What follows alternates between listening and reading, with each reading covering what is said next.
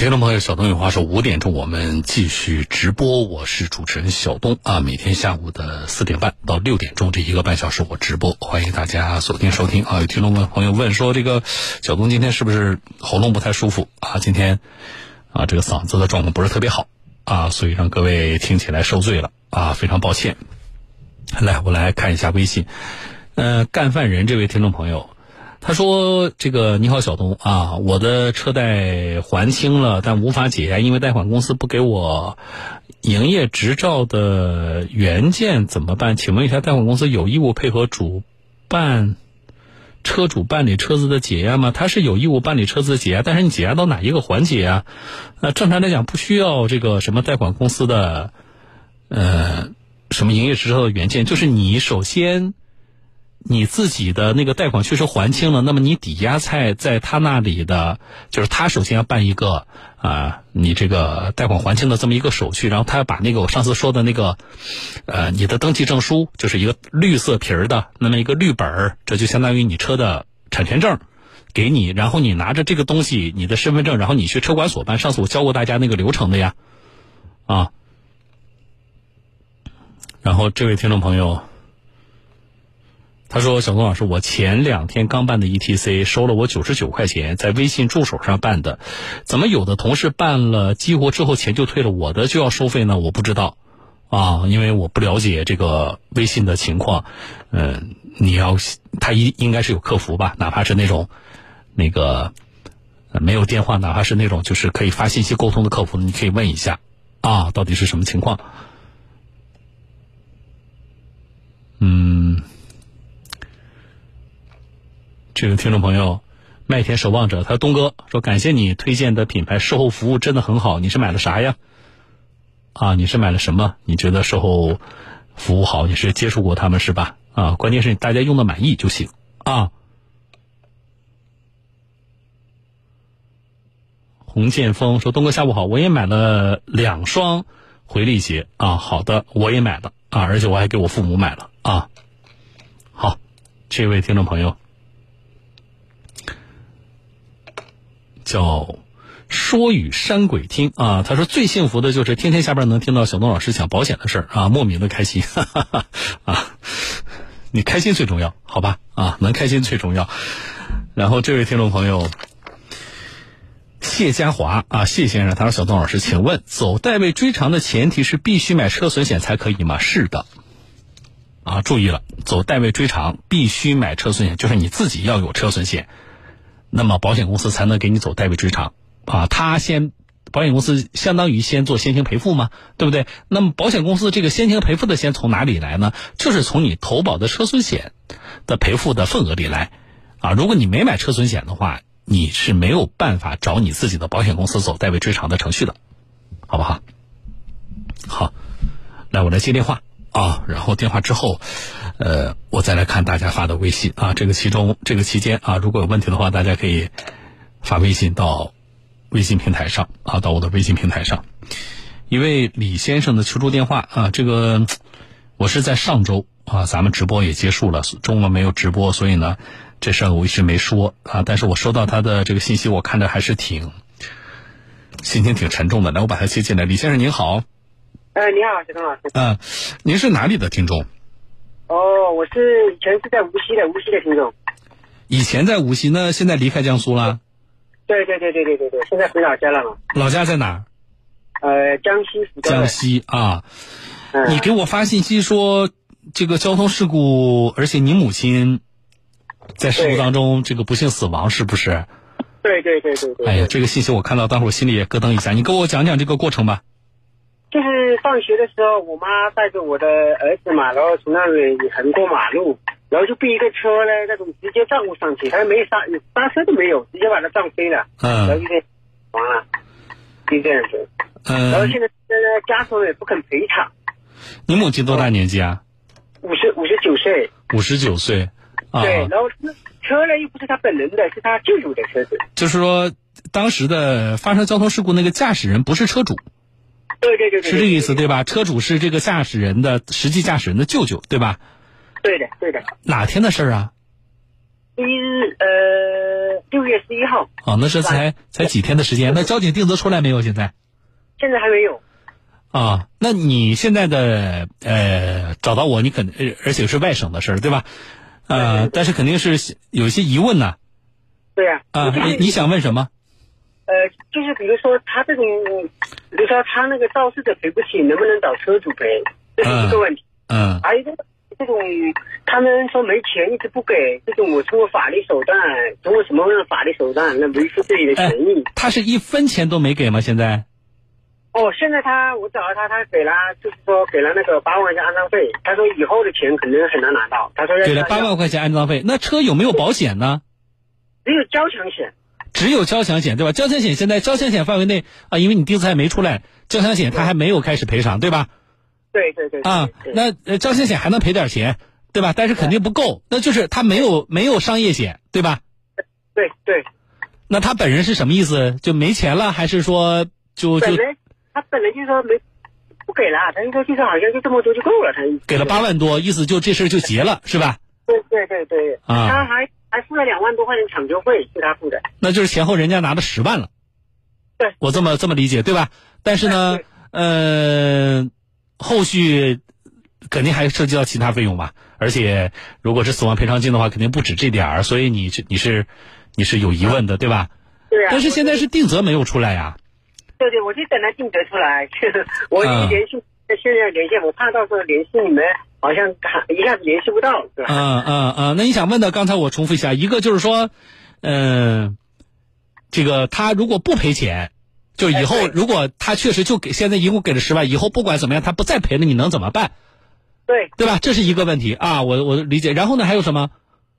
呃，还有一个问题就是说，大概赔这种能赔什么钱？死亡赔偿金？哦哦哦，就是说，如果说咱们去主张赔偿，大概能要哪些方面的钱，对吧？对对对。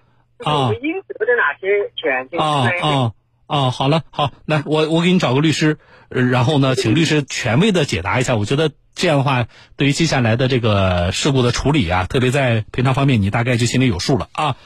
你电话不挂，好不好？你能听到啊？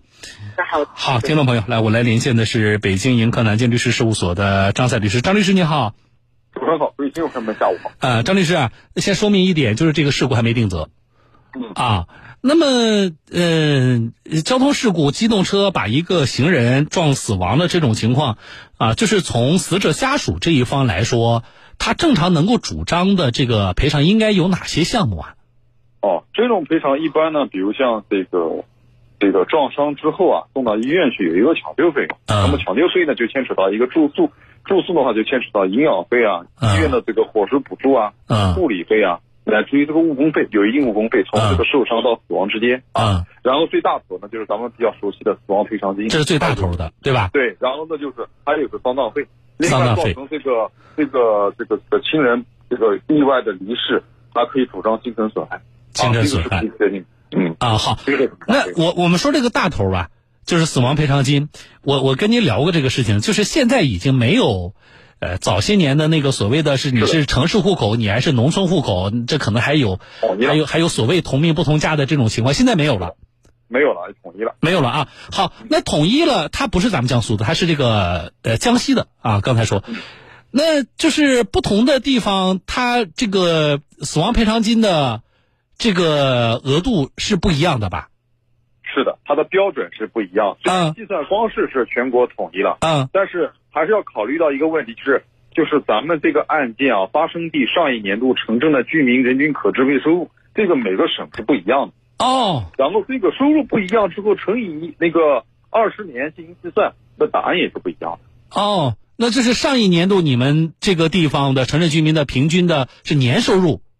对可支配的收入，可支配收入，然后乘二十年，对，乘以二十年。啊，那那你那你比如说你如果在江苏的话，那你肯定是要高的，对吧？哦，对，是的，嗯。哦，好，这是一个。那这些费用呢，基本上有一个固定的计算公式，实际上，呃，你你自己计算，或者说你向法院去，你去打官司，基本上呃能够计算出一个准确的值，这个没有问题。是的。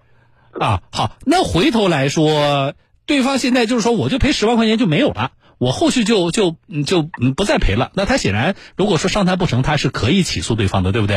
是的，是的。啊，但是对方保险因为只有交强险嘛，啊，所以大头的话肯定要是要他个人来赔。但这里有个问题，车主当天撞人的开车的那个司机不是车主，车主是那个司机的舅舅。那我如果像这个听众朋友啊，他是家属，他回头要起诉的话，他起诉谁啊？把车主和那个那个他舅舅，啊，不是，就这个开车人和他舅舅都告上法庭吗？如果这个实际的车主啊，把车辆借给这个车辆的驾驶人。那么借的过程当中出现问题，比如这个驾驶人本身就没有驾驶资质，或者车辆本身就具有一定的问题啊，比如制动上肯定就出现问题。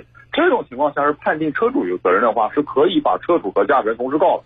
那这种情况，我打断一下，是的，如果像您说的这种情况的话，不仅是可以告，那是不是车主确实要接下来要赔钱的，要承担责任的？是的。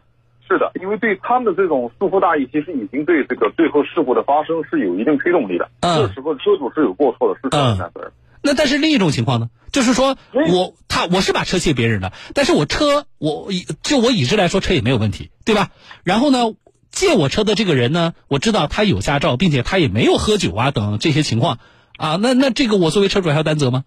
这种情况下，车主本身已经。正常的把这个审查和注意义务都尽到了，就很难说对于事故的发生有过错，那很难说他在法律意义上就有责任。嗯，但是对于他来说，这个听众来说，他其实现搞现在搞不清楚，就是说你们，你你你你原车主和你借车的这个人，啊，嗯，你原车主是否尽到审查的义务，或者说你借车的这个人你有没有其他问题？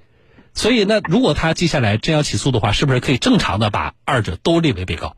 其实我觉得还有一个问题，就是刚才我们关注的交通事故责任认定。嗯，啊，事故责任认定里面对事故的发生会进行阐述具体原因。如果交通事故责任认定书中认定的事故发生原因当中涉及到车主借车问题，嗯，那么这种情况下，我觉得如果说这点明确了，是可以把车主和驾驶人都告了。但如果说仅仅是因为驾驶人自身的操作不当导致事故的发生，那很难认定这个车主责任。哦，那这种情况下，如果将车主列为被告，那可能在立案上就有问题了。啊。啊，那就要看我们等着那个事故责任认定书出来再看，对吧？是的。啊，但是至少我们可以把那个当天的这个就是肇事的这个驾驶人告上法庭的。是的。啊，好了，非常感谢张律师，谢谢您啊，我们再见。好，再见。李先生。